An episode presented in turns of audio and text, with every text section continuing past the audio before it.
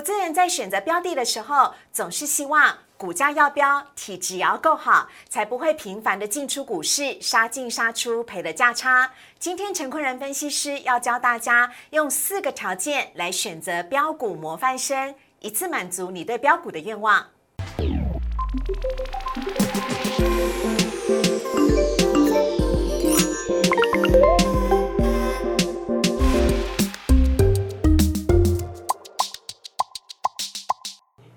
股市炒店标股在里面，大家好，我是主持人施伟。今天邀请到的是陈坤仁分析师，大仁哥你好，施伟好，各位投资者大家好。好，来看一下大仁哥今天带来的主题，要来跟大家聊到的是，今天台股跌升反击，电子股开始校正回归了吗？还有另外标股出奇蛋，今天大仁哥要告诉你四个愿望一次满足的绩优股有哪些，千万不要错过。好，来看到今天的台股呢，在一开盘的时候呢，其实是开低的，后来一路走高。来到了一万六千三百九十七点，在航运股呢，在呃整个大盘呢非常强势的状况之下，今天呢在大盘小涨了三十六点，涨幅是百分之零点二，而涨了小涨三十六点，成交量则是维持在四千两百三十亿。另外看到的是贵买指数的部分，相对于上市哦，则是来的更加强劲了。今天涨幅呢是百分之一点零一，成交量呢则是维持在五百六十一亿。三大法人买卖超的部分，今天。外资是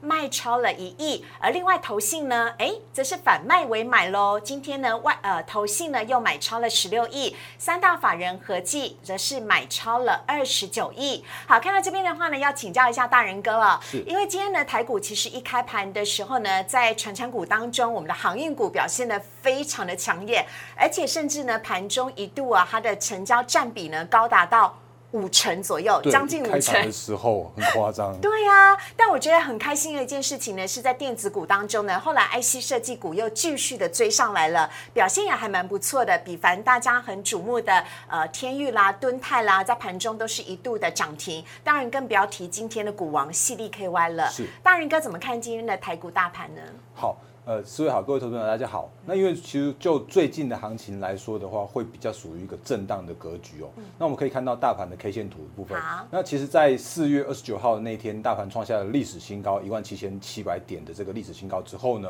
那也因为疫情的爆发，所以让那个历史新高的那个点数一下子就这样回落了两千五百点。那在这个回档的过程之中呢，我们看到了像是五月十二号。就有一个很明显的这样子一个长长的下影线，哦，那那根长下影线它其实是创造了历史天量七千八百亿的这个那个大量，是，那也在那边去试图酝酿去做止跌。那不过呢，其实，在后来的几天的时候啊，我们看到在五月十七号，甚至有一度破低到一五一五九的这个低点之后，然后往上拉上来。哦，所以在这边的话，其实我们可以看到，短线上面哦是好像似乎是呃疫情还没有比较明显的受控之下，那指数有在这个一一万五千点这边去做一个止跌这样一个现象哦。那另外的话，上个礼拜其实五二零的那一天，虽然好像看起来那个诶五二零行情有点像是那个就是失败的这样的行情，可是呢，我们也看到哎，其实在默默那只黑手有台积电把它拉上平盘，甚或是对，甚或是指数的话也有守住一万六千点这样子一个整数大关。嗯，所以在低档来说，这边来说的话，其实我们看到在前低哦一五一五九到一万六千点这边有一个像是一个止跌讯号已经有渐渐发生了。嗯，那但是呢，哦但但是在在往上涨的过程之中，哦那我们会看到，因为毕竟这一波下来是又急又快的。哦，所以在这一波又急又快的这样的过程之中的话，它跌破了月线和均线，呃，跌破了月线和季线。对。然后甚或是五月十二号的那天，虽然拉了一个长下影线，但是它的高点也大概在季线那个位置，就是一万六千五百点附近。嗯。那也形成了一个比较明显的套牢的反压区。啊，所以如果就大方向来说，哦，那这边目前看起来叫做是下有支撑。但是往上有压力的这样的一个情况，所以下有支撑的那个支撑大约会是在一万五千点到一万六千点这一千点的这个整呃大约这整数的区间内。哦。那但是呢，往上涨的过程之中的话，当然会有所谓的解套的卖压，因为我相信如果前一波都还在呃就是在这股市里面的投资朋友的话，应该多多少少都还是有受到一些伤。那现在这时间点的话，往上反弹的过程之中，我相信应该大家很蛮多人在等待所谓的解套，然后甚至解解套之后想哎想有。有有赚，那可能会想要先先出一趟，对，所以往上涨的过程之中的话，难免会有一个解套的卖压，嗯，所以也就在这个短线上面，在这陷入整理的行情之下，嗯，那我想那个包含了疫情的部分还没有明显的去做呃回稳，那这时间点难免会有所谓的信心不足的状况哦。那所以信心不足的状况之下来说的话，大家可能会想说，哦，那就不要去做波段操作，宁可用短线上面的操作。所以我们可以看到下页投影片，那包含了像是今天，甚或是前几天都有很明显的现象，就是在航运股。嗯，那航运股在今天来说的话，更出现了一个很夸张的现象，叫做历史从来没有过的。嗯，早盘的时候。货柜三雄带领的那个那个就是带带领的生死成交比重在四成九以上，就接近五成，将近五成，这是之前台股曾经看过的景象吗？从来没有过，那而且从来没有看过的是，竟然电子的资金比重跌落到了三成以下，然后到中场过后。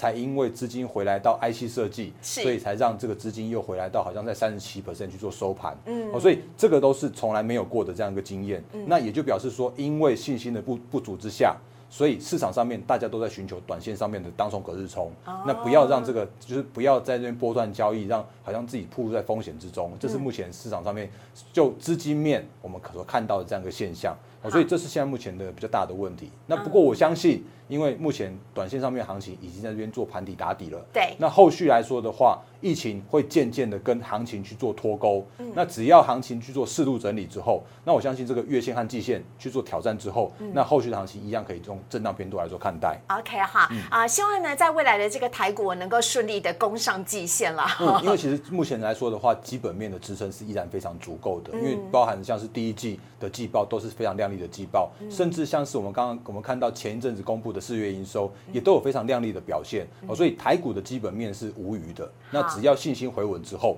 那后续的行情依然可以期待。好，今天的台股看似呢这个校正回归来到了电子的 IC 设计上面，那明天是否会继续的呃让资金流向电子股呢？大家可以拭目以待。但是呢，我想航运股的部分依旧会是盘面的焦点。我们在之后的 Q&A 的部分呢，也会请大人哥来做更详细的解说。那我这边要先稍微的休息一下了，等会大人哥来告诉你，千万不要错过让你四个愿望一次满足的标股出奇蛋，到底是哪一些个股呢？我们先进一段广告，请上网搜寻股市热炒店。按赞、订阅、分享，开启小铃铛。哪些股票会涨？哪些股票会跌？独家标股在哪里？股市热炒店告诉你。今天我们在节目当中邀请到陈坤仁分析师大人哥呢，要来跟我们大家聊的主题，看到的是呢，要告诉你，让你四个愿望一次满足的标股分别有哪一些呢？这些选择条件都是大人哥精挑细选的。我们有请大人哥。好。那因为其实，在前几天的时候，我们看到的是在 Q one 的所有上市贵公司的季报已经全部公告完毕了。嗯，那市场上面其实还蛮热衷一个基本面的选股的方式，叫做是三率三升。是。那三率三升的话，其实我们可以给用投影片来跟大家来做说明。那这三率的话，分别是毛利率和盈利率。还有净利率这三个很重要的这个利呃这个指标，嗯，那呃我们这边公司的话就是带给大家，所以如果我们运用这个基本面的这个三率的部分，可以透视成本结构，而且可以透视到公司的经营能力，甚至有一些营业外的这些相关的收支跟公司的获利率，这是非常好用的指标。嗯，那因为其实刚好我们 Q one 的这个季报公布的时候啊，在前一阵子五月十五号左右嘛，那那个时间点其实刚好公布了。呃，第四呃四月份的上市柜的公司的营收，嗯，那因为其实过往如果营收是每个月的十号之前都要公布，所以如果从营收的收入的结构的表示来说的时候啊，可以看到公司很明确的是有有没有哪一些是月增啦或年增啦，但是没有办法像那个这三率来说的话，这么有效的去判断呃公司的经营层面，嗯，那不过呢。因为这一次刚好是又公布了季报，又公布了营收，所以我们可以用营收的角度来去做一个辅助。因为如果财报优异，而且营收也持续在做成长的话，那表示这档公司的基本面是非常非常呃，就是成成长的这样的一个态势哦。所以三率三升是我们在挑选标股或个股的基本面优良的时候最重要的一个条件之一。我觉得是一个蛮不错的指标。那另外的话，我们配合营收之外呢，我们还可以看到下页投影片。好，那也因为最近的行情是比较属于一个下跌修正的。嗯，那因为在下跌修正两千五百点过后，我们发现有很多很多的个股啊，都已经。对，做一个评价的修正了，所以这个时间点，他们又回到了低本一比的这个时间点，甚至是我们可以看到下半年有一些蛮明确的趋势成长的个股跟族群，那都会在这个时间点，可以在这四个愿望，包含了财报三率三升。包含了四月份的营收有持续年增，甚至是这个时间点修正完毕之后有低本一比跟高成长的这样子一个四个很重要的指标，所以我们可以用这四个指标来去把一些很不错的个股把它挑出来分享给大家。好，所以接下来我们要介绍的个股是这四个条件，同时都要满足，不能只有一个哦。对，非常严苛的要同时满足这四个条件，而且这四个条件来说的话，我们在这时间点虽然行情依然在还是在震荡，嗯，所以在这时间点我们可以用这四个条件去选出来。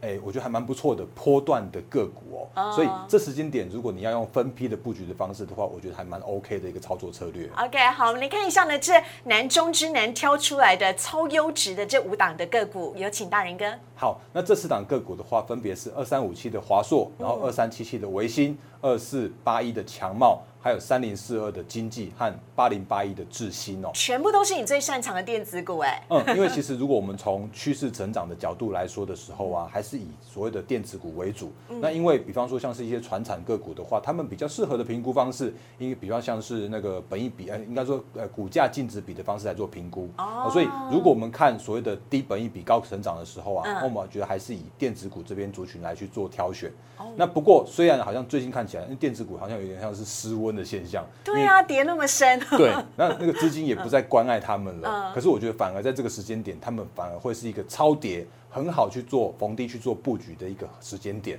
所以相对来讲，他们的本益比也才会这么的低嘛。对，而且那个特别精挑细选过的都是低本益比，而且是高成长的个股哦。嗯。那另外的话呢，四月份的营收，我们用年增的这样一个角度来说的时候，是为为了要避免所谓的淡季的问题，因为通常有一些个股他们会有那个 Q one 是旺季，然后呃 Q one，然后 Q two 这种淡旺季非常明显的。对。可是如果我们用所谓的年增的角度，就是用那个四月份的营收跟去年四月份的营收的话，嗯，我们就可以用同一个季度同一个时。时间点的这样一个呃角度来去做分析，它是不是真的有到所谓的营收成长这样的角度？哇！所以我们就用这样的方式来分享。所以就您呃分享出来的这几档个股，比如说像华硕啦、经济啦，跟去年的四月相比较起来，他们的整个四月营收成长很多哎。是的，几乎嗯对。他们那个年增率的话，其实最少都有两成，然后最多的话，像华硕跟经济都有到七成到八成左右。那这个都是非常明显的这样一个年增的角度。那另外的话，我们可以看看他们那个就是他们的 EPS，就是获利，以获利预估来说的话，这个都是呃全市场上面的法人机构去一个共识出来的。哦，所以这个从从这样来说来，那个本一比。都都非常非常偏低，所以我们可以来一档一档来深入来做做分析，跟探讨给大家。好，这五档的个股呢，分别是华硕、维新、强茂、经济以及智新。我们一档来一档来跟大家看。首先先看到的是华硕，就是在经济的状况之下 最受惠的个股，真的是真的是，因为其实那个华硕它的品牌就是那个几乎是大家都知道的。嗯然后另外的话，因为它有一些相关的转型，包含了它有转型到像是那个电竞手机，嗯然后甚至像是它有显卡。那还有 notebook，那这个都是它的主要的那个主要的产品的这样一个供应链哦。那如果以它的 Q one 的 EPS 的角度来说的话，哎，很棒，因为它的 Q one 的 EPS 可以到十三块，那大幅优于市场的预期。那只要去乘以四的话，那今年大概就赚赚四十几块了。对，哦，那这个都是非常非常成长的这样的一个华硕。那如果以它的 PCNB 的需求都是持续展望乐观，因为我们现在目前如果大家宅在家的话，那几乎都是那个 PCNB 是一定是需要的。嗯，然后。四月份的营收来说的话，其实那个我们看到它的年增率有到七十二 percent。那因为其实过往来说的话，四月是华硕的淡季，就是 Q two 是淡季，可是它有表现出来淡季不淡。然后另外的话呢，它今年也有说它要配发现金股利有到二十六块，是，所以它具有。那个高成长，而且它具有所谓的高值率的下档保护，嗯，所以这档华硕呃几乎是我看这五档里面好好里面的更好的一档。OK，好，哎，你知道我很多外国朋友啊，先认识台湾都是因为先认识了华硕，就双 A 的笔电了，真的是真的是，因为它的品牌已经是全世界都知名的。嗯嗯，好啊，第一档是华硕，接下来下一档我们要看到是维新。好，那维新二三七七的维新，其实它也有很重要的三大产品线，因为包含了它也笔笔电电竞笔电的部分，然后。甚至它也有主机板，还有显示卡，它这三个产品线都是展望乐观，而且它的销售的这个收入来说的话，营收在 Q two 来说都有就是同步季增跟年增。那它我们看到它的那个四月份的营收有到一百五十亿元，然后年增的话有到四十二 percent，然后它在公布第一季的那个 EPS 跟毛利率啊，也都有优大幅优于市场预期。嗯，所以。呃，维新来说的话，它的产品供不应求这样的状况非常非常明显，所以在 Q2 甚至是下半年呢，它的订单都是属于满载的阶段，也就是大人哥说的高成长性，在未来。对，所以我们可以看到非常明显的是它的一个供应链的一个这个成长的态势非常明显的。嗯，好啊，这一档维新呢，也是符合我们刚刚所讲的四个条件。下一档要来看到的是强茂。好，二十八亿的强茂的话，因为它原本是做 notebook 的这个部分哦。那如果因为它现在目前受惠到疫情，有居家居家代工的这个呃的这样一个商相关的商机，所以它的营收有大幅的成长。好，那如果从 Q one 的这个调涨的价格，也让它的毛利率有去做转加。那 Q one 的话，我们看到它的 EPS 是零点八八元。我虽然看起来好像哎，好像赚没有很多，可是它其实有受惠到它的一个那个调整价格，然后带动它的毛利率去做提升。所以毛利率的这个部分会让它的未来的几个季度。都会有比较明显的这个 EPS 获利率成长的这样一个态势。嗯，那另外的话，原本那个强茂是做那个 notebook 的这个零组件的，可是它因为它后续有去做相关的转型，因为它要转型到车用跟一些相关的高呃中高阶的这些相关的供应链，哦，所以这些效益的话都会在下半年展现。哦，所以强茂的 Q one 的 EPS 零点八八元，他们后续的话会呃 Q two、Q 三、Q 四。都有持续再去做垫高的这样子一个动能，所以甚至像是四月营收来说的话，它有年增率有到三十一。percent，那毛利率持续提升的状况来说的时候啊，它其实是 Q two 的获利也会 Q 于 U U 呃 Q one，然后甚至 Q 三的获利也会 Q 优于 Q 二，那。这样的话，其实都有符合我们刚刚前面所说的，包含了像是那个三氯三砷啦，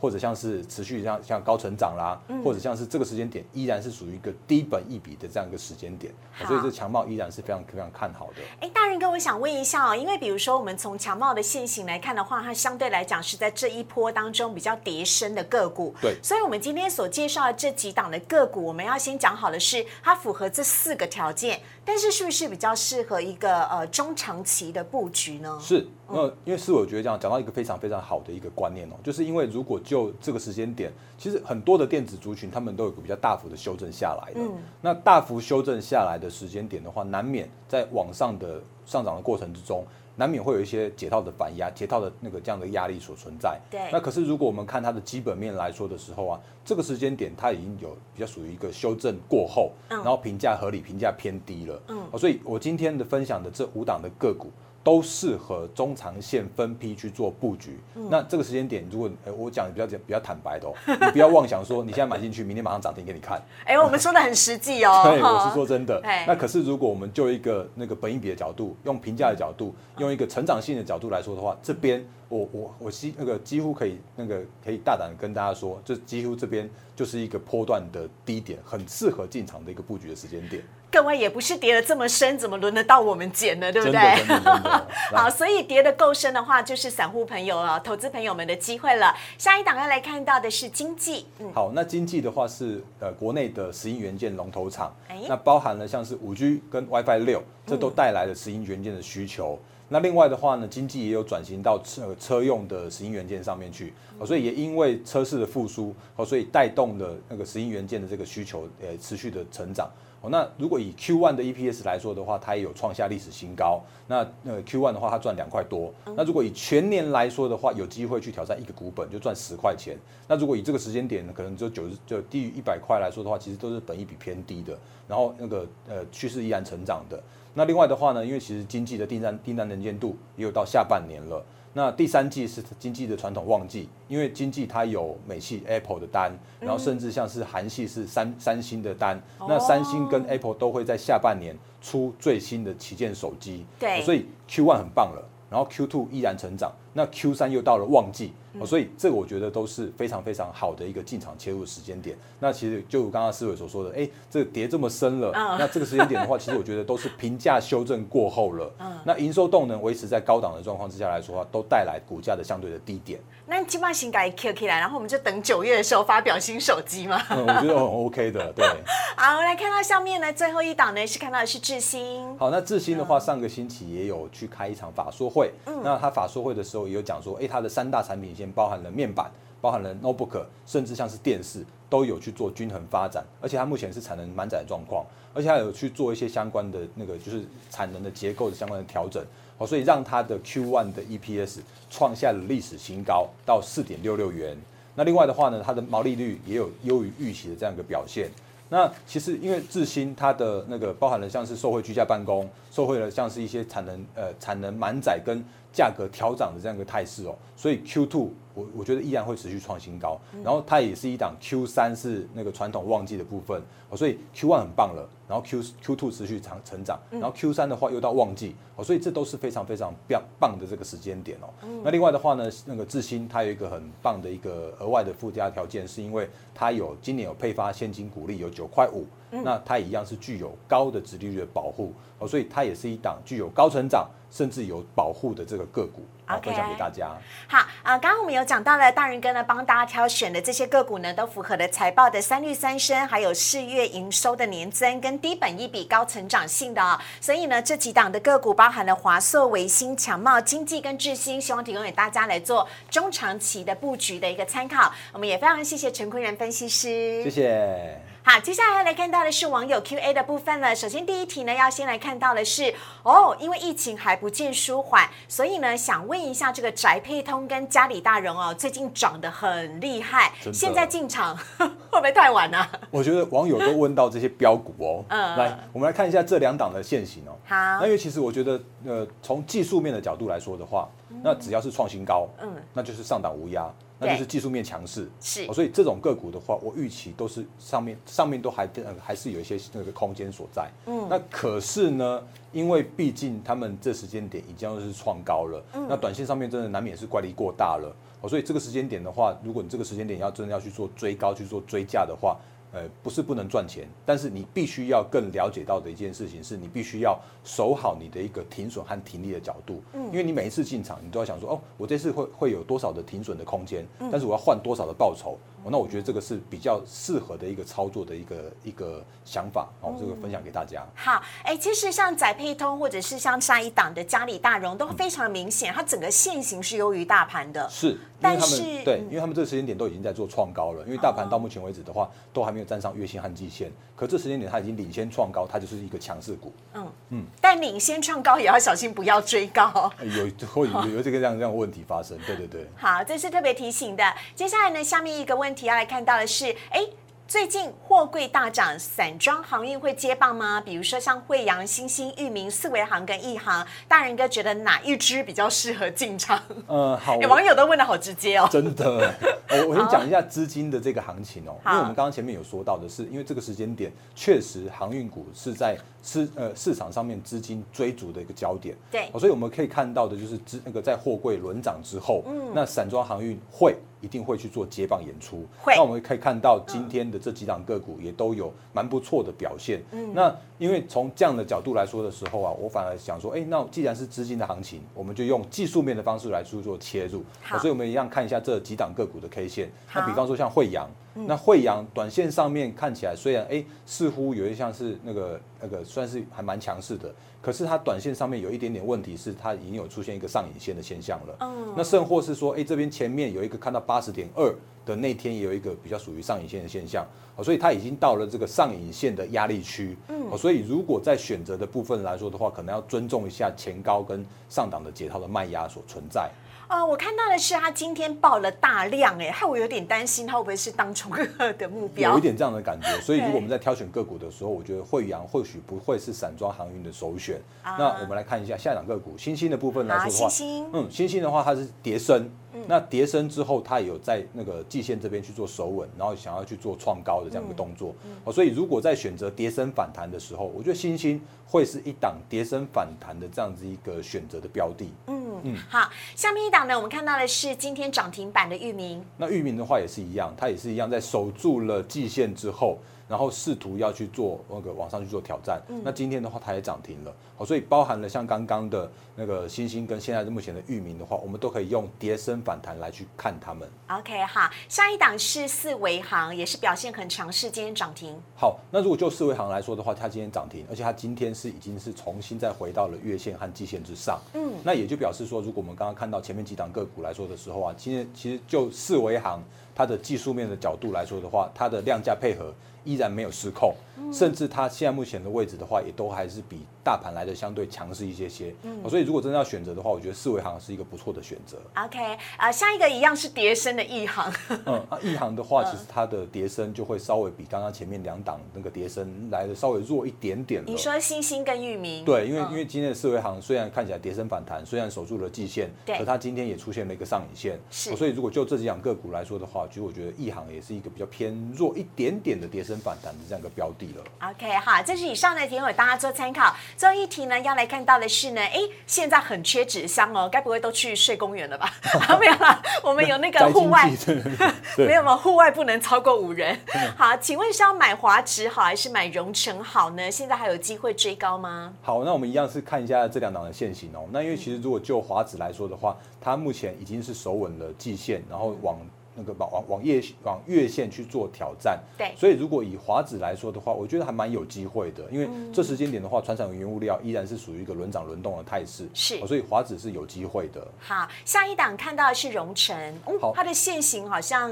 相对跌比较深。嗯，对，荣成的话确实是跌的比较深一些些。嗯那如果以这个时间点来说的话，我觉得荣成它就是走一个跌升反弹的这样子一个行情哦、嗯那呃，荣成我我额外去嗯跟大家去做一个分享，嗯我就说如果有机会看一下荣成的那个所谓的法人的占比来说的话对，会发现一件事情是荣成跟投信。的这个琢磨度，或者是投信的这个操作的比重来的更高一些些，就是投信在买融成的时候，哎，融成就特别活泼，然后投信在卖融成的时候呢，哎，融成好像就就是属于一个比较属于一个那个弱势的整理的这样一个融成，嗯所以就就两档个股来说的话，那个诶。荣成可能更要去注重所谓的投信的买卖操的操作，也就是筹码面的变化要看得准一点。真的是它可能是筹码面会凌驾于它的基本面了。OK，好，以上呢是回答大家的问题啊、今天我们在节目当中呢，邀请到了陈坤仁分析师来节目当中呢，跟大家分享。如果你喜欢陈坤仁分析师的话呢，非常欢迎大家可以加入他的 Light 跟 Telegram。常常呢，大人哥在周末的时候都会整理很多的精选个股，免费的在他的 Light 跟 Telegram 当中呢，奉呃送给大家，请大家千万不要错过了。那如果你喜欢股市的炒店的节目，也请。